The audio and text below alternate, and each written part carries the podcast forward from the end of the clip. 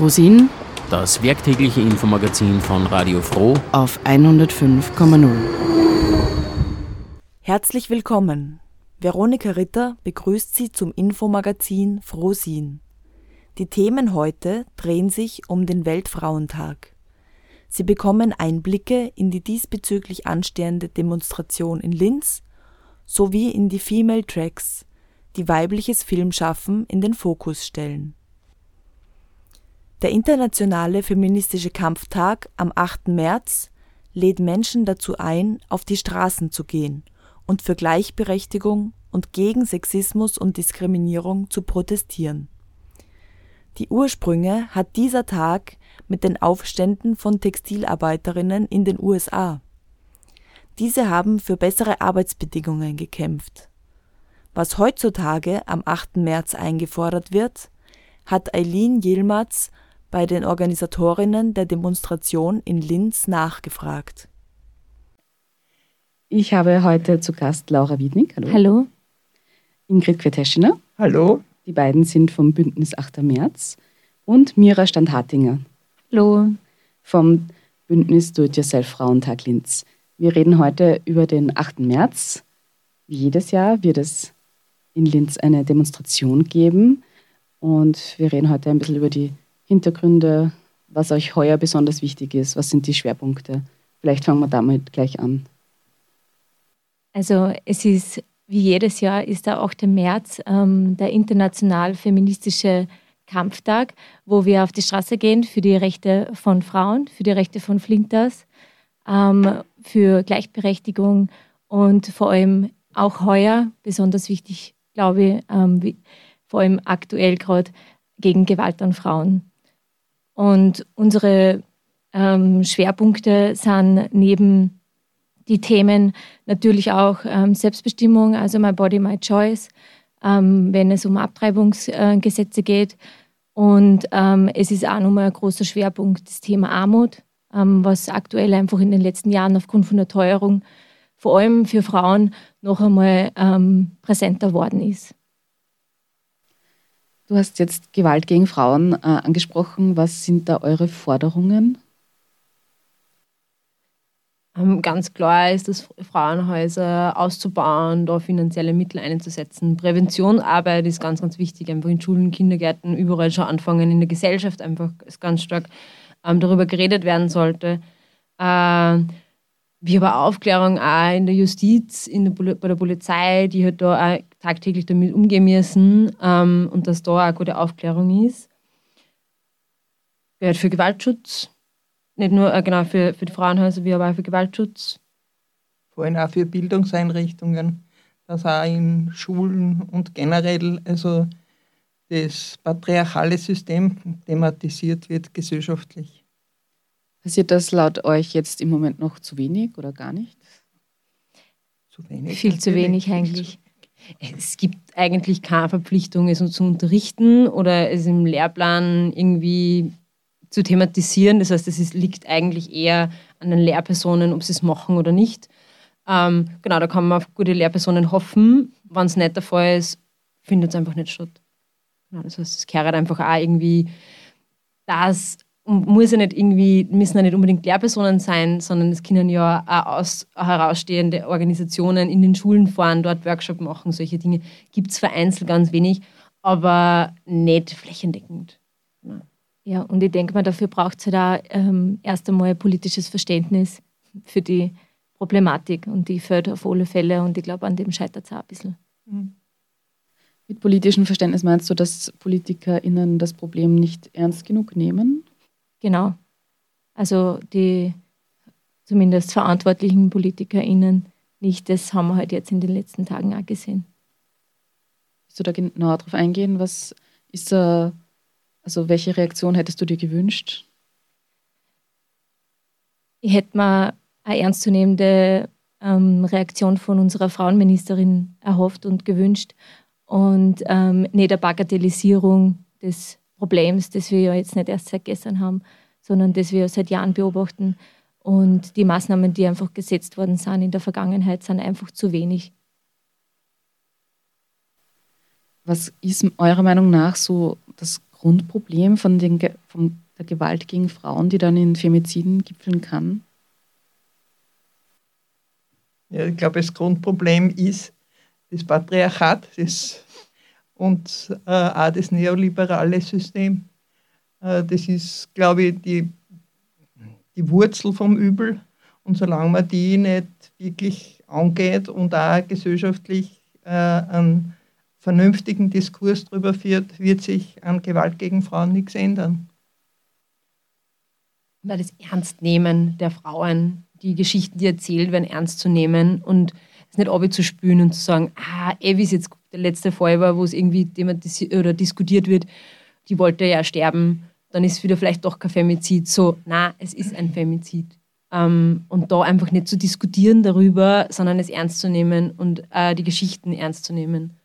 Und genau, äh, die Frauen ernst nehmen. Ganz, ganz viele Frauen sagen viele Sachen nicht an, weil es einfach vorher schon mal nicht ernst genommen worden sind. Oder es einfach auch von Erzählungen wissen, dass vermutlich nicht ernst genommen wird. Wie ist es euch auch persönlich dabei gegangen? Äh, trifft ihr auf Verständnis für eure Anliegen auch, wenn ihr äh, davon erzählt eben, dass ihr am 8. März auf die Straße geht oder wird das auch eher runtergetan? So, wozu braucht man das noch? Also ich triff sehr viel auf Verständnis, persönlich zumindest. Ähm, es gibt total viele ähm, FeministInnen, die extrem engagiert sind. Und es gibt aber natürlich auch total viel, die man vielleicht bis heute noch nicht auf die Straßen gebracht hat am 8. März. Ähm, und es ist sicher einfach ein Prozess. Und ich glaube, wichtig ist einfach nicht locker zu lassen und Verständnis fürs Thema und Verständnis dafür, dass wir für die Themen auf die Straßen gehen, finde ich schon, ist da. Ähm, natürlich geht da auch noch mehr. Wir haben ja schon geflyert und wir haben da Reaktionen, die waren, immer, waren in den letzten Jahren sehr positiv. Was ich immer sehr lustig finde, ist oft, wenn es ein, ein Mann in die Hand drückt, sagt er dann, ah, das ist was für die und gibt es der Frau rüber, wo wir dann ganz klar sagen, na, es ist ganz wichtig, dass auch Männer auf die Straßen gehen am 8. März und das oft dann, dann eher Spaß ist, aber das oft ganz lustig ist. Aber es eigentlich sehr ernst genommen wird und auch sehr bekannter Tag ist. Ja. Was vielleicht auch noch wichtig ist zu sagen, dass es ja nicht nur also das weibliche Geschlecht ist, sondern es, ist, es sind betroffen wir alle die, die sie als Frauen verstehen oder die auch mehrfach diskriminiert sind aufgrund von Hautfarbe oder eben, weil es nicht sie einteilen lassen in männlich oder weiblich. Und äh, für alle die äh, Personen, also die sind bei uns mit eingeschlossen und da muss man auf die Straßen gehen, weil das, ja, also eigentlich jetzt in der letzten Zeit äh, wieder äh, die Gefahr zunimmt, dass die Gesellschaft enger wird und nicht offener. Woran findet ihr, äh, liegt das, dass eben es immer wieder, also die konservative Strömung stärker wird in unserer Gesellschaft? Es ist, glaube ich, sehr viel Angst oft. Ähm, Angst, was zu verlieren, Angst von, wie, wie kann ich mir mein Leben leisten, wie kann ich mir meine Miete leisten. Ähm, und oft, oft reicht es oft, ein Gespräch zu führen und aufzuklären, es wird da nichts weggenommen, sondern es geht um eine bessere Gesellschaft für uns alle. Äh, ich erlebe genau, ähm, ganz viel Angst, nicht zu wissen, wie es weitergeht. Und das ist einfach, auch, wird halt auch medial unterstützt auch von Politikerinnen wird das unterstützt. Ähm, und genau, und da einfach ganz wichtige Gespräche führen. Genau. Ich glaube schon, dass die Unsicherheit äh, von den letzten Jahren schon sehr groß ist. Also, die, dass nicht nur Leute Angst haben, was zu verlieren, sondern ähm, auch die Ungewissheit, wie es weitergeht. Also so die, die auf der einen Seite äh, die Teuerung, auf der anderen Seite der Klimawandel. Alle die Sachen, glaube ich, verunsichern Menschen. Und äh, in Unsicherheitssituationen gibt es halt sehr viele, die dann sich nach starken Sprüchen, starken äh, Männern oder sonst irgendwas sehnen und da sehr unreflektiert drauf einfallen, sage ich jetzt. Ja. Und es wird aber gesamtgesellschaftlich sehr wenig unternommen, dass man dem was entgegengesetzt. Äh, auf der anderen Seite, also ich persönlich habe sehr viel Hoffnung in der letzten Zeit, wenn man sich Deutschland anschaut oder auch die am Sonntag am Linzer Hauptplatz gestanden ist, dass es jetzt Leute gibt, die die, die Gefahr erkennen, in der wir gesellschaftlich sind.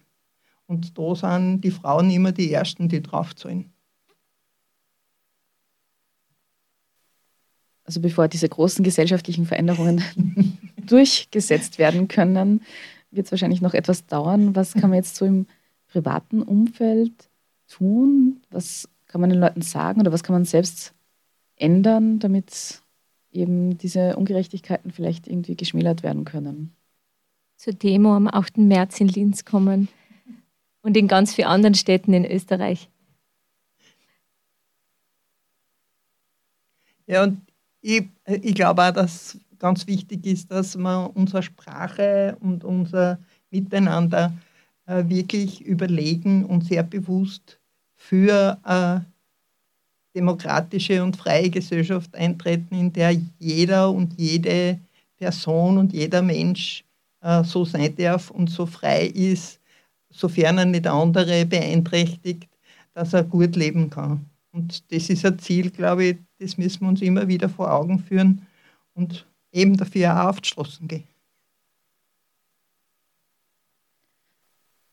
Das klingt eigentlich so, als wäre das positiv für alle Menschen. Und ihr habt es jetzt eben schon angesprochen, dass eben diese Angst da ist. Aber habt ihr schon Argumente eben gehört, was dagegen spricht, dass es eben eine gleichberechtigte Gesellschaft gibt? Haben da vor allem Männer irgendwie die Angst davor, ihren Status zu verlieren? Wollen die überhaupt Gleichberechtigung wirklich äh, haben? Ich glaube, es geht auch viel um Geschlechterrollen äh, und Klischees, die in unserer Gesellschaft ähm, fest verankert sind und die ja nicht nur Frauen schadet, sondern auch Männern schadet. Und da passiert äh, leider viel zu wenig, dass man die ja aufbricht und auch aufzeigt, nämlich auch anhand von Role Models, und Vor also Vorbildern, ähm, dass es okay ist, auch als Mann äh, zum Beispiel äh, zu Hause die Kinder zu betreuen, dass es okay ist, auch einmal Schwäche zu zeigen, dass es okay ist, auch einmal ähm, zu weinen zum Beispiel. Das sind jetzt banale Beispiele, aber um das geht es im Endeffekt. Und da passiert sehr wenig, es ist sicher besser worden. Ähm, aber ich glaube, um das geht es im Endeffekt, dass man das auch aufzeigt, ähm, dass, dass Geschlechterrollen äh, und dass der Mann muss immer stark sein und muss, muss ähm, die Familie versorgen. Und was bedeutet überhaupt Familie, ähm, dass man das aufbrechen muss, um eben auch die Angst dann ähm, langfristig zu nehmen. Es gibt schon oft ja. das Argument, ähm, es ist finanziell zum Beispiel auch nicht möglich oder ich kann äh, Sachen irgendwie nicht ändern, weil es geht gar nicht. Also ich, der Mann verdient mehr und ich kann, das geht sich hinten und vorne nicht aus. Ähm, und da einfach auch ganz, ganz wichtig, politische Forderungen zu setzen und sagen, ja, ich verstehe die, aber miteinander können wir am 8. März die und die Sachen auf die Straßen bringen, dass es in Zukunft, wenn du eigentlich gern dabei wärst und auch erkennst, dass das äh, ein guter Weg ist, dass man miteinander das irgendwie erkämpft. Äh, ich glaube, ganz ohne Konflikte wird es nicht gehen, weil äh, wenn man sich anschaut, wie viel unbezahlte Arbeit von Frauen geleistet wird, äh, dann ist es eindeutig so, dass die weit mehr unbezahlt arbeiten als Männer.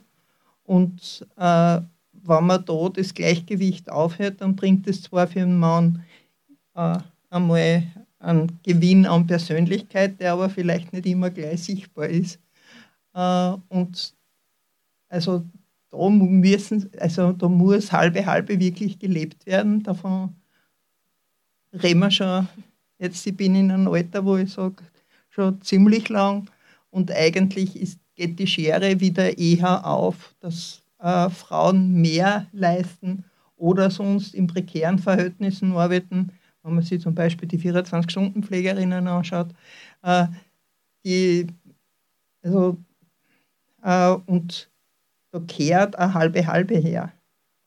Und das muss gesellschaftlich und politisch gefördert werden. Das wird nicht von allein gehen, weil kein Mensch sagt, ja, ob heute arbeite ich gern, äh, unbezahlt länger. Außer Frauen tun das manchmal, weil sie halt das als Liebe tun.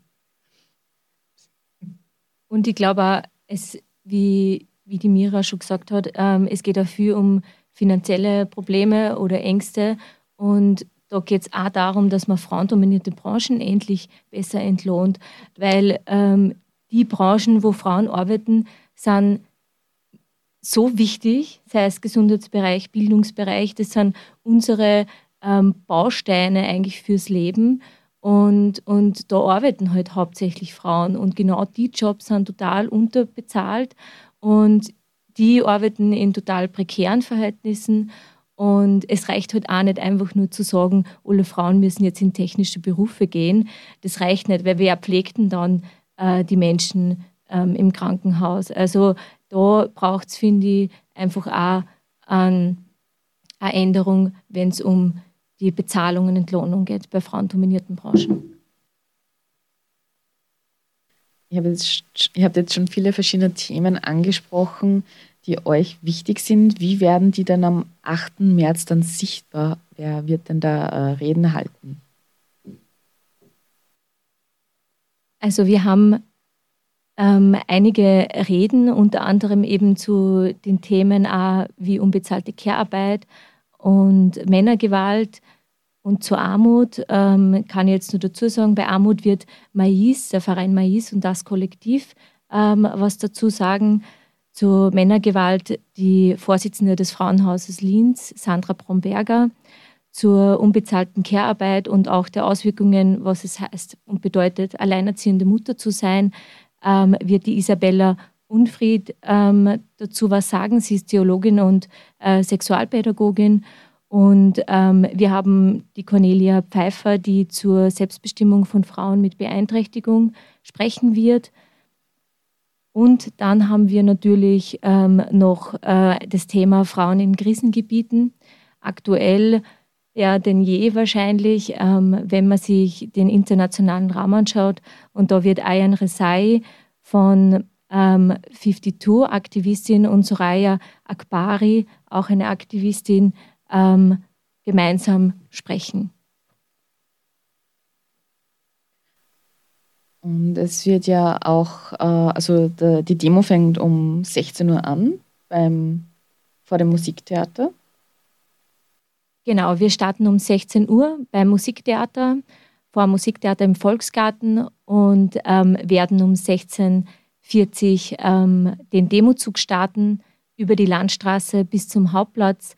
Und am Hauptplatz wird es dann eine Abschlusskundgebung geben mit den ganzen Reden, Redebeiträgen. Und um 18.30 Uhr, 19 Uhr werden wir dann fertig sein. Und danach gibt es noch eine Afterparty in der Stadtwerkstatt in Linz ab 19 Uhr. Ihr habt euch äh, ja ein tolles Programm überlegt. Wie viel Arbeit steckt denn da drinnen? Wann fangt ihr denn an, für die nächste Demo schon wieder zu planen? Ich glaube, unsere Arbeit hört nie auf. es, wir haben immer dieses Motto gehabt, vor den ach, äh, nach dem 8. März. Es ist vor dem 8. März, es ist ein Kreislauf, ein ganzes Jahr lang. Ähm, und ich glaube, es ist ganz, ganz wichtig, dass man auch irgendwie sieht, am 8. März bündelt sie alles, was man unter dem Jahr auch zusätzlich tut. Und ja, klar, zwei Monate vorher mindestens, wo, aber jetzt ist halt so der Endsport und wo am meisten zum Tun ist. Aber eigentlich hört feministische Arbeit eigentlich nie auf. Wie seid ihr selbst überhaupt äh, in diesen Aktivismus reingekommen? Was war da für euch die Motivation? im Endeffekt tatsächlich einfach äh, persönliche Erfahrungen, die irgendwie auch vielleicht einen gewissen Zorn ähm, ausgelöst haben in mir. Und ähm, durch Bewegungen und Begegnungen ähm, in Linz habe ich dann eigentlich das erste Mal Fuß gefasst in feministische Bewegungen und bin halt auch aufgrund vom parteipolitischen Interesse dann ähm, noch einmal aktiver worden, wenn es um Frauenrechte geht. Eben noch ich ja die äh, älteste Person da herinnen bin. Ich bin schon seit 50 Jahren überzeugte Feministin. Äh, bin äh, über Bildungsarbeit eigentlich zu Frauenthemen gekommen, weil ich in der Erwachsenenbildung tätig war, in meinem ersten Beruf. Äh, und bin da sehr viel mit Frauen in der Landwirtschaft in Kontakt gewesen. Und äh, das hat mich sehr munter gemacht. Ich habe dann einen starken Berufswechsel gemacht und war dann feministisch zwar privat nur aktiv, aber nicht als, also nicht in so einem Ausmaß und bin erst 2015, nachdem ich in Pension gegangen bin, äh, wieder sehr aktiv geworden, war 2018 äh, sehr aktiv beim Frauenvolksbegehren beteiligt. Ich bin auch Obfrau vom Verein Frauenvolksbegehren und äh, finde ganz einfach, also durch meinen ganzen Lebensweg zieht sich eigentlich äh, das, dass äh, ich glaube, es ist ganz wichtig, dass wir Frauen äh, eintreten für äh, gerechte Gesellschaft und habe auch das Glück, dass ich einen, einen Partner und Kinder äh, habe, die da äh, den Weg mit mir gemeinsam gingen. Ich habe in der, in der Oberstufe das erste Mal ähm, eine Verantwortung übernommen als, als im, in der Schülervertretung und habe da gemerkt, dass ich das gern tue, auch irgendwie viel Leid einzusetzen und habe aber dann erst diese politische Bildung irgendwie danach erst gehabt. Ähm, bin dann irgendwie nie wieder weggekommen aus Aktivismus, politischer Arbeit, ähm, genau, und halt vor vier Jahren, genau dazu gestoßen zum Do-It-Yourself-Frauentag Linz und da ist dann ganz speziell einfach die feministische Arbeit für mich entstanden. Ähm, genau, was trotzdem immer, was mir immer wieder irgendwie äh, immer in Erinnerung gerufen ist, ist trotzdem eine gesellschaftliche Arbeit, die man da irgendwie damit beschäftigt, sie einfach mit allen Menschen. Es ist einfach auch nicht nur Feminismus oder nur Frauen, genau. Ist den Leuten bewusst, um was es am 8. März geht? Weil da wird ja teilweise auch sehr kommerzialisiert mit den gratis Rosen oder so, den man, die man bekommt? Ich glaube ich glaub schon, dass manchmal die Geschichte vergessen wird. Ich glaube, dass die wenigsten oft wissen, warum das entstanden ist. Ähm, diesen Kampf, wo es wirklich um, um Streiks gegangen ist in Text, von, von Textilarbeiterinnen so. Ähm, es aber trotzdem in den letzten Jahren wieder, also ich habe das Gefühl gehabt, dass dazwischen war es wieder mal ein bisschen weniger und jetzt finde ich die Jungen, habe ich das Gefühl, die wissen ganz klar, wann, man brauche nur 8. März sagen und sie kennen sie aus. Genau. Du hast gerade die Jungen angesprochen. Wie ist denn so die, sag mal, die Altersverteilung oder die Demografie von Leuten bei euch im Bündnis oder auch Leute, die ihr beobachtet, die auf die Demo gehen? Also im Bündnis, glaube ich, haben wir den großen Vorteil, dass unsere Altersschichtung sehr, sehr äh, von alt bis zu ganz jung geht. Also dass die Jugendbewegungen dabei sind. Also, und dass äh, auch von der politischen Ausrichtung, zumindest beim Bündnis 8. März, das so ist, dass wir da auch äh, versuchen, eben das gemeinsame über das Trennende zu stellen. Es sind bei uns äh, die äh, sehr viele politische Parteien dabei. Es, ist die katholisch, es sind von den katholischen Frauen einige dabei. Ähm, sehr viele unabhängige Fraueneinrichtungen, Beratungsstellen. Äh, von dem her äh, denk, ich denke auch wirklich, dass es ein Gebot der Stunde ist, dass man versucht, nach Möglichkeit, das Gemeinsame in der Gesellschaft zu finden und dort, wo man sich für äh, ein gerechteres System einsetzen kann, das äh, über das Trennende steht. Das ist, äh, es wären zurzeit oft Gräben auch geschürt, äh, weil es ganz einfach äh, gesellschaftlich manchen Gruppen dient, wenn man sie innerhalb von Bewegungen zerfleischt. Und darum glaube ich, dass das ganz, ganz wichtig ist, äh, dass wir jetzt versuchen, dass wir die Dinge, wo wir uns einig sind, äh, gemeinsam äh, vorantreiben. Mit welchen Worten möchtet ihr die Leute dann am 8. März auf die Straße bringen? Es ist der internationale feministische Kampftag und ich glaube, es ist ähm, gut und wichtig und richtig, wenn wir an diesem Tag auch Spaß haben, zusammenkommen, kämpferisch uns für feministische Grundsätze und Werte einsetzen und ähm, einfach auch sagen der Welt, dass wir viel sind, dass wir bunt sind und dass wir breit aufgestellt sind. Dann Dankeschön. Laura Wiednig, Ingrid Queteschener vom Bündnis 8. März und Mira Standhartinger von Do It Yourself Frauentag Linz. Danke. Danke. Die Demonstration am 8. März in Linz startet um 16 Uhr im Volksgarten vor dem Musiktheater. Alle weiteren Infos zum Ablauf finden Sie im Webseitenartikel zur Sendung unter www.fro.at.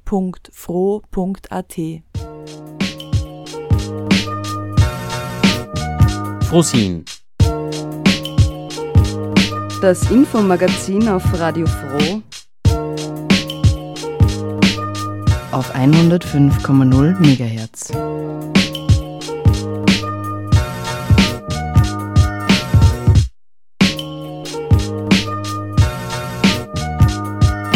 Jeden Werktag um 6, 13 und 18 Uhr. www.fro.at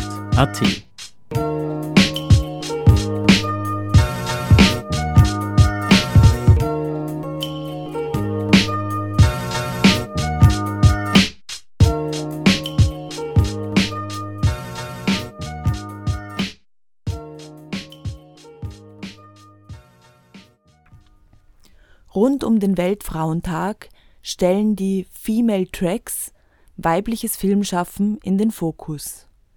Die Female Tracks werden vom 7. bis zum 11. März im Programmkino Wels veranstaltet und stehen unter dem Motto Silenced Care. Die filmischen Arbeiten erkunden die oft überhörte Welt der Care-Arbeit und erzählen Geschichten von Menschen, die ihre Stimmen erheben.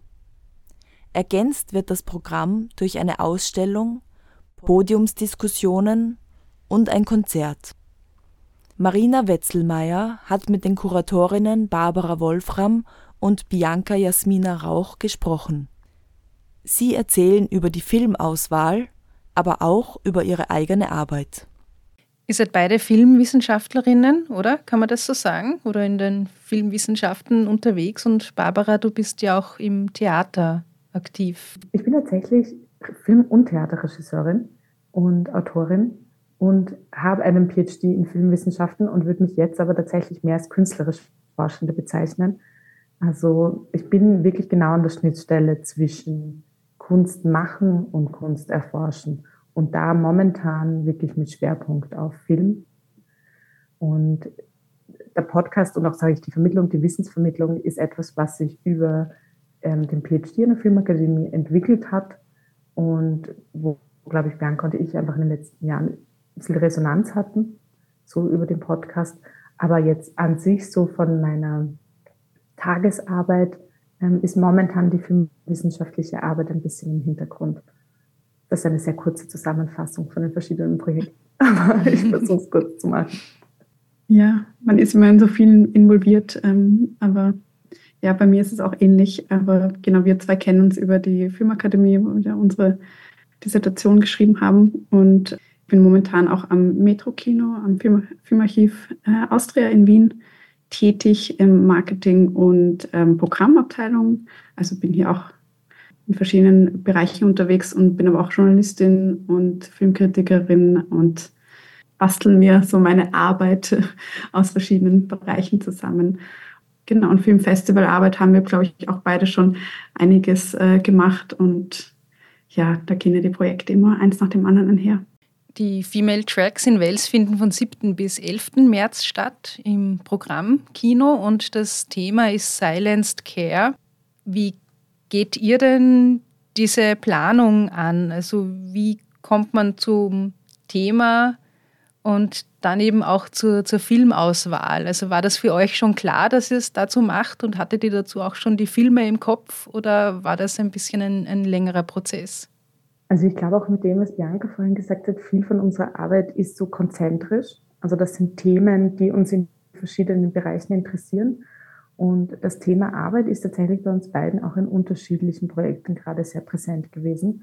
Und auch etwas, was wir über den Podcast gemerkt haben, ach, das ist irgendwie, da gibt es noch etwas, was wir gerne erforschen würden.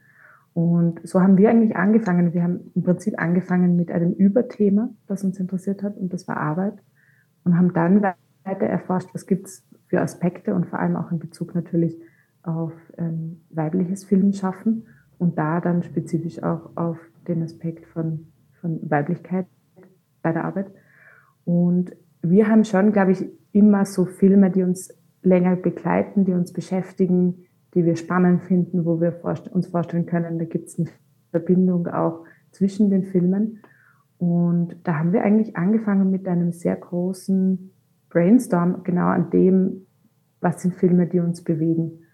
Und dann haben wir uns abgeglichen und ähm, haben einfach uns dann geeinigt auf diese Aspekte von Arbeitsmigration und ähm, ähm, weiblicher Arbeit, Care-Arbeit, die beide so Themenkomplexe sind, die nicht wirklich breit öffentlich diskutiert werden. Es ist, wie, wie es so oft so ist, man, man nimmt sich ein Thema oder man denkt, einem fallen ein paar Dinge ein und kaum gräbt man ein bisschen tiefer, dann kommt eigentlich immer mehr zum Vorschein und so war es dann bei uns auch, dass wir mit ein paar Filmen, ein paar Filmen angefangen haben, die uns, wie du sagst, länger begleitet haben und dann fällt einem natürlich immer mehr ein.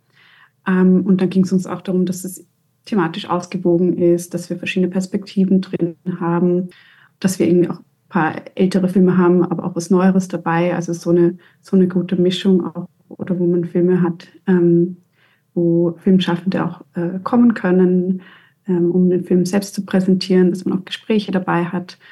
Und ich glaube, ja, es generell auch so mit der Themenfindung geht es ja auch mit dem, was man so selber sieht oder so erfahren hat die letzten Jahre immer ein bisschen einher. Also zum Beispiel einige Filme, die jetzt von einer Generation kommen, die begonnen hat, in den letzten Jahren äh, Filme zu machen, die aus zweiter Generation über Arbeitsmigration erzählen, sieht man so in den letzten Jahren kommen ein paar Filme und dann ähm, fällt einem das natürlich auf und man nimmt das auch so ein bisschen als Thema her.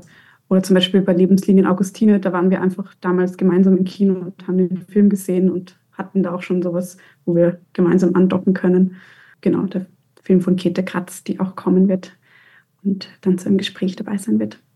Ein Film, den ich unbedingt mal zeigen wollte, war äh, Einstweilen wird es Mittel von Karin Brandauer, der mich da irgendwie sehr fasziniert hat, wie ich ihn angeschaut habe und auch genau diese Verbindung zwischen Wissenschaft und Film hat, die irgendwie mich persönlich auch im eigenen Leben sehr beschäftigt.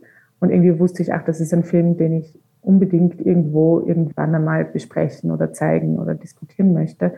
Und ähm, aus dem heraus ergibt sich dann natürlich, okay, das ist ein Film Ende der 80er Jahre, okay, dann haben wir da eine Position. Das heißt, was könnte ein Film sein, der irgendwie da als Äquivalent dient oder der es nochmal von einer internationalen Perspektive anschaut. Und ich glaube, so kommen wir dann auf die Positionen, die da sind.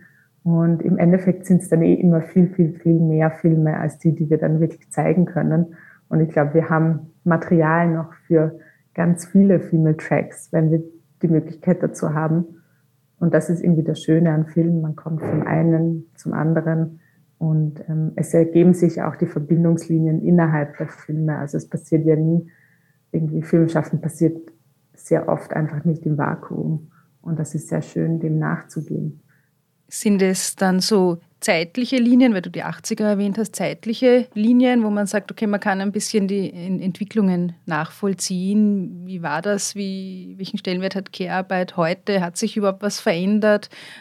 Einerseits gibt es ja auch die internationalen Perspektiven, aber dann doch auch der Fokus, was ich gesehen habe im Programm am österreichischen Film. Also welche Linien würdet ihr denn da ziehen, ohne dass man jetzt den KinobesucherInnen zu viel vorwegnehmen würde?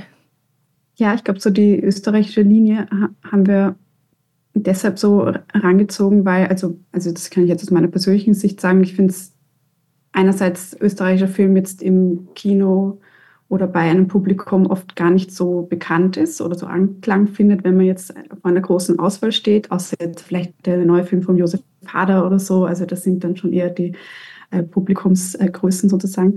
Und gerade bei den Filmen aus den 80ern von Frauen, also weibliche Regisseurinnen ab den 80ern, haben vor allem ähm, übers Fernsehen Filme gemacht, die eben nicht so bekannt sind heute. Und das war uns, glaube ich, auch so ein Anliegen, einerseits das Filmschaffen zu zeigen und andererseits auch einfach an die unsere Lebensrealitäten in Österreich andocken zu können, indem man diese Unmittelbarkeit vom Ort her einfach hat. Und die 80er eben ergeben sich dann recht schnell, weil ja, weil so spielfilmtechnisch das eben erst ab dieser Zeit äh, wirklich sich was getan hat vom weiblichen Filmschaffen. Ja, ja ich glaube, es ist auch immer natürlich, ähm, es ist so schwer auch dann zu sagen, irgendwie ab da ging was los oder nicht. Ich glaube, das Spannende natürlich bei weiblichen Filmschaffen ist immer, dass es so eine Wellenbewegung ist. Es wird sehr oft wiederentdeckt und dazwischen gehen wieder die Förderungen verloren und dann kommt es wieder und dann steht es wieder auf. Und ähm, das ist ja auch eine Geschichte wirklich von immer wieder beginnen und von wieder neu anfangen.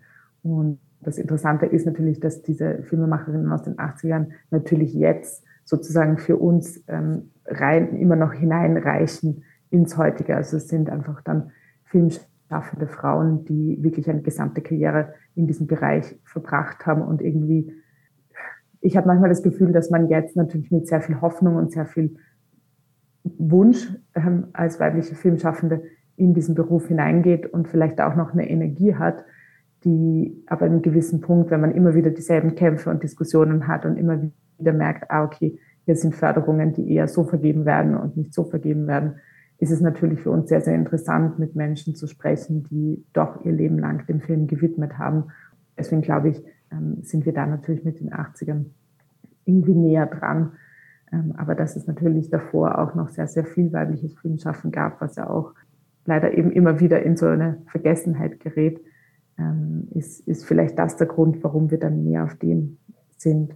Und auch, glaube ich, spezifisch für die zwei Filme, weil uns die beide eben die Lebenslinien von der Käthe Kratz, der erste Teil, und von der Karin Brandauer, der Film einfach sehr bewegt hat. Das sind einfach wirklich gute Filme, die viele Fragen stellen. Und auch beide Filme haben wir das Gefühl, auch etwas ganz Einzigartiges zeigen. Und junges Filme machen, oder junge Filmemacherinnen sind ja dann auch ein, ein Fokus, oder? Also ich hab, es gibt ein Kurzfilmprogramm, das mit Yuki gemeinsam gemacht wurde ist oder, mhm. oder in Zusammenarbeit. Ähm, wie wichtig ist euch das, dass eben das junge Filmemacherinnen da auch gezeigt werden? Vielleicht nur, es gibt zwei Kurzfilmprogramme. Es gibt eins, das ist von uns kuratiert und dann gibt es noch eins, eben das hat Yuki kuratiert. Was auch noch dazu passend ist, wir haben ja auch ein Konzert und da haben wir auch ähm, eine junge Vorband übrigens. Also das war uns auch so wichtig, dass wir einen Raum schaffen für verschiedene Generationen und hier eben nicht nur in eine Richtung gehen und auch ähm, außerdem ähm, Leute aus äh, Wels oder aus, beziehungsweise aus Oberösterreich dabei sind. Wir haben ja eben auch dieses äh, Filmgespräch Oberösterreichische Talents, äh, wo wir Filmemacherinnen über ihre Arbeit äh, befragen werden. Und ja, ich denke, dass es irgendwie einerseits dieses äh, generationenübergreifende auch zeigen kann. Es was manchmal halt ein bisschen frustrierend ist, es gibt Themen, also wie jetzt Care-Arbeit, ähm, verschiedene Arbeitsthemen in Bezug auf Geschlecht, die immer aktuell bleiben, weil sich halt wenig ändert oder wenig Bewusstsein da ist im gesamtgesellschaftlichen Raum oder bei der Politik. Aber man kann generationenübergreifend da irgendwie auch sicher sich gegenseitig stärken und ähm, sind ja um den 8. März, also Allianzen schmieden und ähm, sich hier austauschen und sagen vielleicht auch, ja, was, was kann man machen und was können die Filmschaffenden dazu beitragen, ihre Geschichten äh, zu erzählen und sich gegenseitig zu supporten. Also im idealen Fall vielleicht ähm, finden sich auch Filmschaffende untereinander bei unserem Festival. Das würde uns natürlich auch freuen. Also ist der Traum. Oder wenn nachher vielleicht eine Female Tracks Kurzfilmarbeit oder Langfilmarbeit entsteht zwischen den Filmschaffenden, die da sind. Das finde ich sehr nett. Ja, und ich denke auch, das Medienkulturhaus ist ja auch für, die, für den Nachwuchs so ein wichtiger Ort äh, zum, zum ersten Probieren, zum Vernetzen, zum Weiter, Weitergehen. Und deshalb finde ich es auch schön, wenn das passiert bei den Female Tracks. Also ich hoffe, dass auch junges Publikum kommt. Ja, total. Und auch zu merken, glaube ich, man ist nicht allein mit Themen und mit Sorgen und mit Fragen, die da sind. Also ich glaube, bei dem Kurzfilmprogramm eben, das wir zusammengestellt haben, es sind so unterschiedliche Zugänge auch zum Medium Film und es gehen alle Filmemacherinnen so einzigartig um. Es gibt einen Film, der extrem viel mit Archivmaterial arbeitet, dann haben wir einen Animationsfilm, äh, dann ist ein Film drinnen, der dokumentarisch herangeht. Ein anderer Film, der so essayistisch dokumentarisch arbeitet. Also ich glaube, das ist auch das unglaublich Schöne an Kurzfilmen, dass es die Möglichkeit gibt, eigentlich in einem Programm von 70 Minuten fünf verschiedene Handschriften und Zugänge zu diesem Medium zu sehen. Und ich glaube, dann nachher noch die Möglichkeit zu haben, es sind, glaube ich, wirklich von fast allen Filmen sind die Filmschaffenden nachher für das Gespräch da oder sie sind in der Oberösterreich in dieser Talent-Gesprächsrunde, dann auch nochmal die Möglichkeit zu haben, wirklich zu sprechen und den Gedankenprozess dahinter zu sehen, glaube ich, ist total wichtig, um zu merken, ach, das gibt's alles, das ist alles möglich. Es gibt nicht nur den Hollywood-Film. Es gibt so viele verschiedene Zugänge zum Filmschaffen, aber ich glaube, das, was die Filme eint, die wir ausgewählt haben, ist eben, dass den Filmschaffenden die Themen ein Anliegen sind und dass es auch teilweise sehr persönliche Geschichten sind. Und ähm, auch wenn man jetzt The Royal Hotel hernimmt von Kitty Green, der australische Film, der jetzt eher groß ähm, produziert ist und ähm, ähm man sieht es schon, das ist eine große Produktion. Aber auch da denke ich, dass Kitty Green, die hatte vorher den Film The Assistant gemacht über so eine ähm, Weinstein-artige Geschichte, war eine Assistentin von einem großen Filmproduzenten. Und ähm, wir kennen die Regisseurin jetzt nicht persönlich, aber das, was man über sie liest und von ihr hört, ähm, mag auch das hier ein, ein, ein Thema für sie sein. Also da geht es um, in dem Film, den wir zeigen, der eben nicht in Österreich in die Kinos kommt, nur in Deutschland, äh, geht es um zwei Backpackerinnen, die in einer Bar im abgelegenen australischen Outback arbeiten und hier auch sexuellen Übergriffen oder derben Sprüchen ausgesetzt sind. Und genau, also das ist hier auch ein Themenbereich, glaube ich, der ihr ein Anliegen war.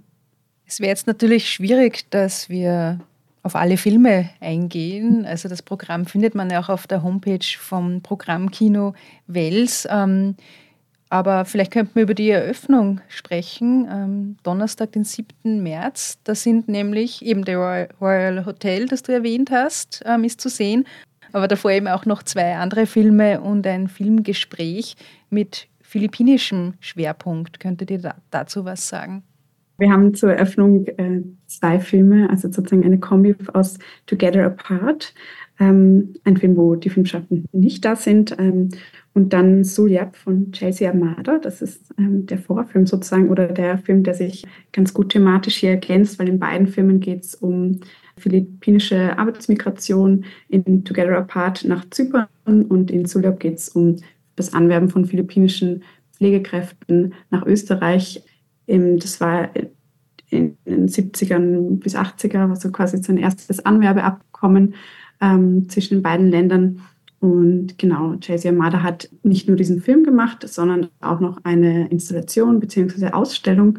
Und die wird eben auch im Kinofoyer zu sehen sein und dann auch quasi an diesem Abend eröffnet, wo sie auch äh, verschiedene Geschichten und Lebenswege von äh, Personen, die eben Arbeitsmigration äh, nach Österreich gemacht haben, zeigt und darstellt. Und genau, da freuen wir uns irgendwie auch besonders, dass das äh, geklappt hat, weil die Ausstellung habe ich eben bei der Wien-Woche schon gesehen. Und Chelsea ist ja auch aus Oberösterreich und finde ja auch ganz schön, dass man da jetzt anknüpfen kann. Und du hast eh schon gesagt, Chelsea kommt auch. Ähm, das heißt, wir können auch ähm, einfach nochmal sprechen über diesen, es ist ja nicht nur der Film, sondern es ist einfach ein, ein gesamtes Projekt. Und ich glaube, da auch wieder irgendwie, was wir vorher schon gesagt haben, die Möglichkeit, filmen kann in, in so viele Räume hineingehen und auch im Zusammenhang mit der Ausstellung nochmal einen, einen ganz anderen Informationsfluss Raum öffnen. Und ich glaube, ja, da sind wir einfach sehr gespannt, wie das im Rahmen vom Festival dann auch sich mit den anderen Filmen verbinden wird, weil die Ausstellung ist die ganze Woche da. Das heißt, alle Personen, die ins Kino gehen, werden irgendwie durch diese Ausstellung vorher durchgehen. Every time I, it's my day off, uh, at night, Sunday, I will send pictures.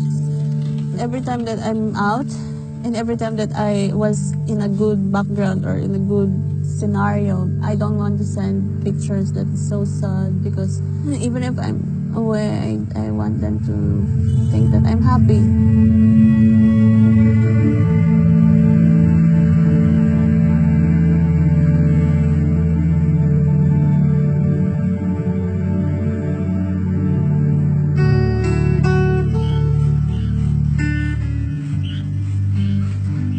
Dad wants me to go abroad because I'm a single mom and I cannot uh, raise up my kids without financial. It was 2002 and I didn't know I am pregnant. My mother and I, yeah, we never been so close before because she's away. That's always what I'm thinking with my children.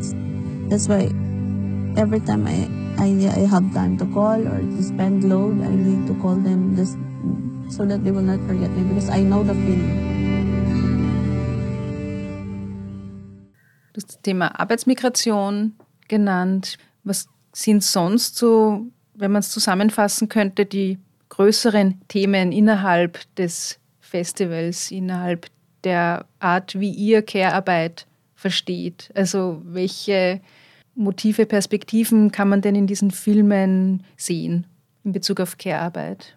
Also es ist da auf der einen Seite die, wie du gesagt hast, die Arbeitsmigration, also dieses in ein anderes Land gehen müssen oder wollen. Das ist ja dann auch immer wieder so der Diskussionsraum. Es ist natürlich ein Wollen, aber es ist auch ein Müssen immer gleichzeitig, in dem ähm, das Auftreffen auf eine, ein, ein Land, in das man migriert, was damit verbunden ist, also was auch mit einer Identität, mit einer Familienzusammengehörigkeit und auch damit Care passiert, weil natürlich vielleicht übe ich dann einen Care, einen pflegenden Beruf in dem Ankunftsland aus und auf der anderen Seite habe ich eine Familie, die noch an einem anderen Ort ist. Also wie bringe ich diese Arbeit von Care zusammen? Also das ist eine große Linie, die eben bei diesem Eröffnungsfilm ähm, da ist und dann aber auch in Filmen wie Joy wieder aufgegriffen wird oder auch in Western, also in Western von Valeska Krisebach, den haben wir jetzt noch gar nicht erwähnt, aber da ist in dem Sinn Arbeitsmigration aber nicht nur mit spezifisch weiblicher Perspektive, also da ist auch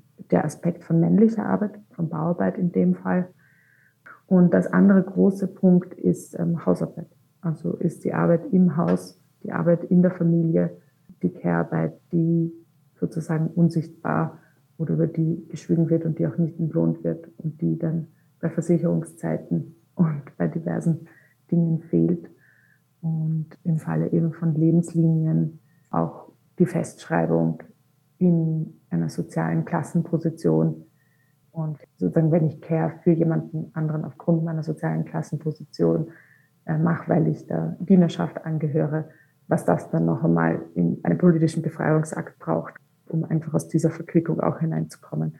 Und ich glaube, da hat uns auch die Verbindungslinie zwischen in, in der Zeit bei Lebenslinien, die in der auslaufenden Kaiserzeit in Österreich spielt, so die Festschreibung in Klassensituationen und ähm, natürlich dem, was implizit, explizit heute ja äh, immer noch so da ist, um darüber auch Diskussionen anzuregen. Also ich glaube, Klasse ist auch so ein ganz großer Themenpunkt, der hineinfließt und natürlich auch bei einstweilen wird es mittelbewusst um arbeitslose Menschen geht und was das eigentlich macht.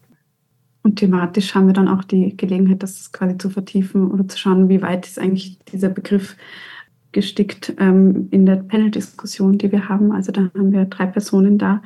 Hanna Quinz, die an der Uni Wien ähm, Soziologin ist und Paulus Wagner, der auch Soziologe ist an der European University Institute.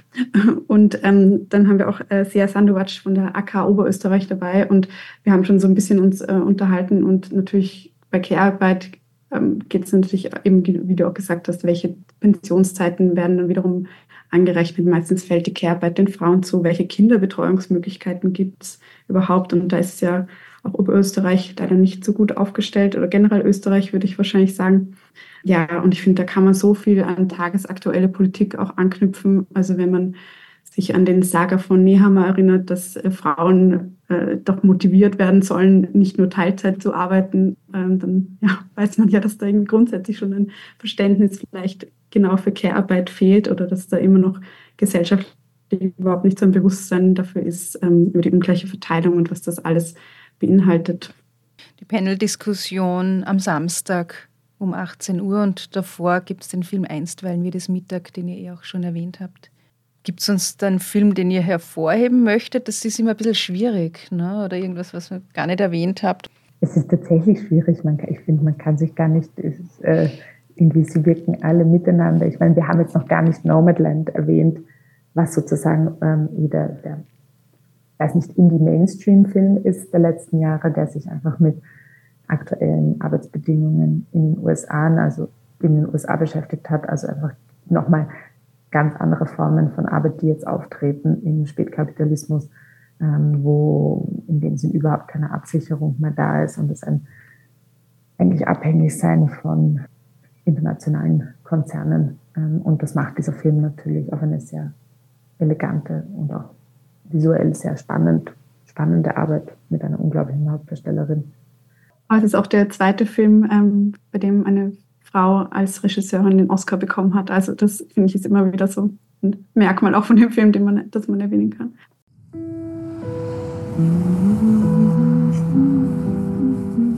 Sie gehören zu den glücklichen Menschen. Sie können überall hinreisen. Ja, Ma'am, in der Tat. Und manchmal nennt man sie Nomaden. Meine Mom sagt, Sie sind obdachlos. Ist das wahr? Nein, ich bin nicht obdachlos. Ich bin nur hauslos. Ist nicht dasselbe, habe ich recht? Ja. Mein Mann hat in der USG-Mine in Empire gearbeitet. Ich war fünf Jahre Aushilfslehrerin. Das ist gerade eine schwierige Zeit. Vielleicht sollten Sie in Erwägung ziehen, Vorruhestand zu beantragen. Ich brauche Arbeit. Ich arbeite gern. Eins, zwei, drei, vier, fünf, sechs, sieben, acht. Und sonst, wir sind eigentlich die ganze Zeit vor Ort und wir geben auch ab und zu Einführungen. Es gibt Gespräche. Also wir freuen uns auch einfach, wenn man sich die Filme anschaut und man muss jetzt auch gar nicht ähm, alles, was wir jetzt so über Arbeit äh, viel geredet haben, natürlich das jetzt so wahnsinnig mit reinnehmen, sondern kann auch einfach mal kommen und schauen und sich auch dann einfach gern austauschen. Also einfach auch nur ins Kino gehen und genießen, oder? Das ist genau, man muss genau. es gar nicht so zerdenken quasi. Es ist schön, wenn irgendwie das was mit einem macht und manchmal passiert das dann auch erst in einem halben Jahr und man denkt wieder an den Film, weil irgendwie es eine Schlagzeile in der Zeitung gibt oder was weiß ich was oder ein persönlicher Moment. Und wenn das irgendwie passiert, dann ist es schön und dann freuen wir uns, wenn das Festival irgendwie da auch ein paar Filme näher gebracht hat, die man jetzt vielleicht nicht so am Schirm hatte. Genau, das wollte ich auch sagen. Es sind wirklich alles tolle Filme. Also ich, ich denke mir, es sind alles Filme, wo man hingehen kann und einen spannenden, einen lachenden, einen traurigen, einen nachdenklichen Abend irgendwie haben kann. Es sind alles Filme, die auf jeden Fall Fragen aufwerfen, aber es sind auch wirklich Filme, Filme, die man sich anschauen kann und eintauchen kann in diese Welt, die man da gezeigt bekommt. Ich glaube, wir sind tatsächlich von allen Filmen einfach auch Fan. So. Ja, das stimmt, genau. Wir hatten, waren da ja auch sehr frei in der Auswahl, also mussten da jetzt keine Auflagen erfüllen. Das sei auch dazu gesagt, das ist ja auch nicht immer so. Also ja, danke an das Programmkino für diese coole Möglichkeit. Wir haben noch gar nicht Jena erwähnt. Das ist mir jetzt noch eingefallen, weil es auch so ein toller österreichischer Film ist. Ähm, und da gibt es auch eine Schulvorstellung, worauf wir irgendwie auch sehr gespannt sind, wie der Film mit einfach jüngeren Menschen ankommt. Und eben der erzählt auch von einer Migrationsgeschichte aus China nach Österreich und hat da auch einen ganz spezifischen Wiener Schwerpunkt. Genau, und Wayner Chow kommt auch nach Wels und ach, ich liebe diesen Film. Ich bin wirklich, ich hat, der berührt mich jedes Mal, wenn ich ihn sehe. Ich habe auch schon mal ein Filmgespräch mit ihr geführt äh, nach dem Film und das war auch sehr schön. Ja, und wenn man vor lauter Sitzen im Kino vielleicht schon ein bisschen mehr Bewegungsdrang hat. Es gibt auch Frauenspaziergänge als Teil des Rahmenprogramms mit Sigrid Leb. Ähm, sie erzählt die Geschichte der Stadt aus Sicht von Frauen. Ähm, ich habe selbst schon mal so einen Frauenspaziergang mitgemacht und es ist tatsächlich recht spannend. Man erfährt was über die Frauenfeuerwehr in Wels oder auch über die sogenannten Engelmacherinnen, die im mhm. Ledererturm oder in der Nähe des Ledererturms gewohnt haben, ähm, über den letzten Waschplatz am Mühlbach. Also es ist auch sehr, sehr interessant, die Stadt da einfach auch mal so, so kennenzulernen und einen anderen Fokus auf die Lokalgeschichte zu bekommen. Und im alten Schlachthof in Wels gibt es am Sonntag am Abend eben ein Abschlusskonzert. Da freuen wir uns natürlich auch auf zahlreichen Besuch. Zum Abschluss noch, also was mir immer so auffällt, ist rund um den 8. März, es passiert sehr viel. Also es sind viele Veranstaltungen, ja, nicht nur am Weltfrauentag, dann gibt es andere Anlässe wie den Equal Pay Day oder es gibt eben die ähm, 16 Tage gegen Gewalt an Frauen. Das sind immer so Anlässe, wo die Informationen sehr geballt auftreten. Wie seht ihr das? Einerseits ist vielleicht eine Möglichkeit, dass mehr Aufmerksamkeit tatsächlich dann da ist, wenn viel auf einmal passiert. Andererseits würde man sich doch wünschen, dass manche Themen immer Aufmerksamkeit bekommen und nicht nur zu speziellen Anlässen. Wie, wie seht ihr das? Ich sehe das genauso wie du. Also ich glaube, es ist, der Punkt ist, es sind Themen, und das wollte ich auch vorher noch sagen, es sind Themen, die sehr bekannt sind. Es sind Themen, die seit Jahrzehnten diskutiert werden und es fehlen einfach konsequente politische Antworten darauf und wirklich ein Zugeständnis, da nachhaltige Lösungen zu finden, und zwar in alle Richtungen. Und ich glaube, für mich sind ähm, diese geballten Zusammenkünfte etwas, wo ich das Gefühl habe, es ist etwas, wo Kraft geschöpft werden kann, wo Allianzen gebildet werden können und wo, glaube ich, sehr oft in diesen Kämpfen, und es sind immer noch Kämpfe, ja, doch über das Jahr sehr viel Müdigkeit und auch Frustration entsteht. Und ich habe das Gefühl, es ist dann sehr wichtig, auch so Momente zu haben, wo sehr viele Menschen gemeinsam kommen und man irgendwie so eine Bestätigung hat, ah, ähm, ich bin nicht allein in dem, was ich mache und in den Sorgen, die ich mir mache und die Themen, die da sind. Und ich glaube, es ist für mich mehr ein Energieschöpfen eigentlich für etwas, was dann doch das ganze Jahr über schmerzhaft ist und ärgerlich ist und ähm, auch ganz große Fragezeichen sind, warum keine konsequenten Antworten darauf gegeben werden. Und auch natürlich das, was jetzt gerade ähm, in Hinsicht auf Gewalt in Österreich passiert und die Frauenmorde, die in den letzten Tagen passiert sind, es ist unverständlich und es ist nicht verständlich, dass keine konsequenten politischen Antworten darauf getroffen werden. Ja, ich sehe das auch so und ähm, ich finde aber prinzipiell ist gut, wenn um den 8. März immer mehr passiert. Ich habe auch das Gefühl, die letzten Jahre ist es immer größer geworden oder mehr Veranstaltungen, mehr Aufmerksamkeit. Aber natürlich kann das auch schnell wieder abflauen. Also ich glaube, man hat in der Geschichte auch gesehen, dass so Bewegungen ja dann immer auch schnell wieder ähm, rückläufig werden können. Aber ja, ich meine, es geht auch noch mehr. Ich finde, der 8. März könnte auch ein Feiertag sein, wie das zum Beispiel in Berlin schon ist. Also man könnte das quasi noch mehr äh, würdigen und dem noch mehr Wichtigkeit beimessen. Aber genau, sollte den Rest des Jahres auch die Themen nicht vergessen. Aber ja, ich glaube, da liegt es weniger an den einzelnen Leuten, als dann, wie du auch Barbara sagst, an der Politik oder an Institutionen, dass man das nicht nur als Aushängeschild verwendet, sondern auch wirklich ähm, als ein Anliegen ist, diese Themen weiterzutragen ähnlich wie beim Pride Month oder so oder Black History Month. Also ich glaube, das können immer so gute Startpunkte sein, aber die müssen dann halt weitergehen. Dann sage ich danke und ja. ich freue mich auf nächste Woche, auf weitere Diskussionen und auf schöne Filme. Ja, danke dir. Ja, vielen Dank für die Einladung und wir freuen uns, dich dann zu sehen nächste Woche. Ja. Und alle anderen, die zugehört haben und auf den Geschmack gekommen sind. Informationen zu den Female Tracks finden Sie auf der Webseite des Programmkinos Wels. Kritisch-feministische Filmanalysen geben Barbara Wolfram und Bianca Jasmina Rauch übrigens auch in ihren Podcasts Nett Wurscht, wir gehen fischen. Das war das Infomagazin Frohsinn. Mehr Informationen zur Sendung finden Sie auf der Webseite von Radio Froh unter www.fro.at. Nachhören können Sie das Frosin im Sendungsarchiv der Freien Radios unter cba.media. Mein Name ist Veronika Ritter und ich bedanke mich sehr herzlich fürs Zuhören. Wir freuen uns, wenn Sie auch morgen wieder einschalten um 18 Uhr auf Radio Froh. Frohsinn, das werktägliche Infomagazin von Radio Froh auf 105,0.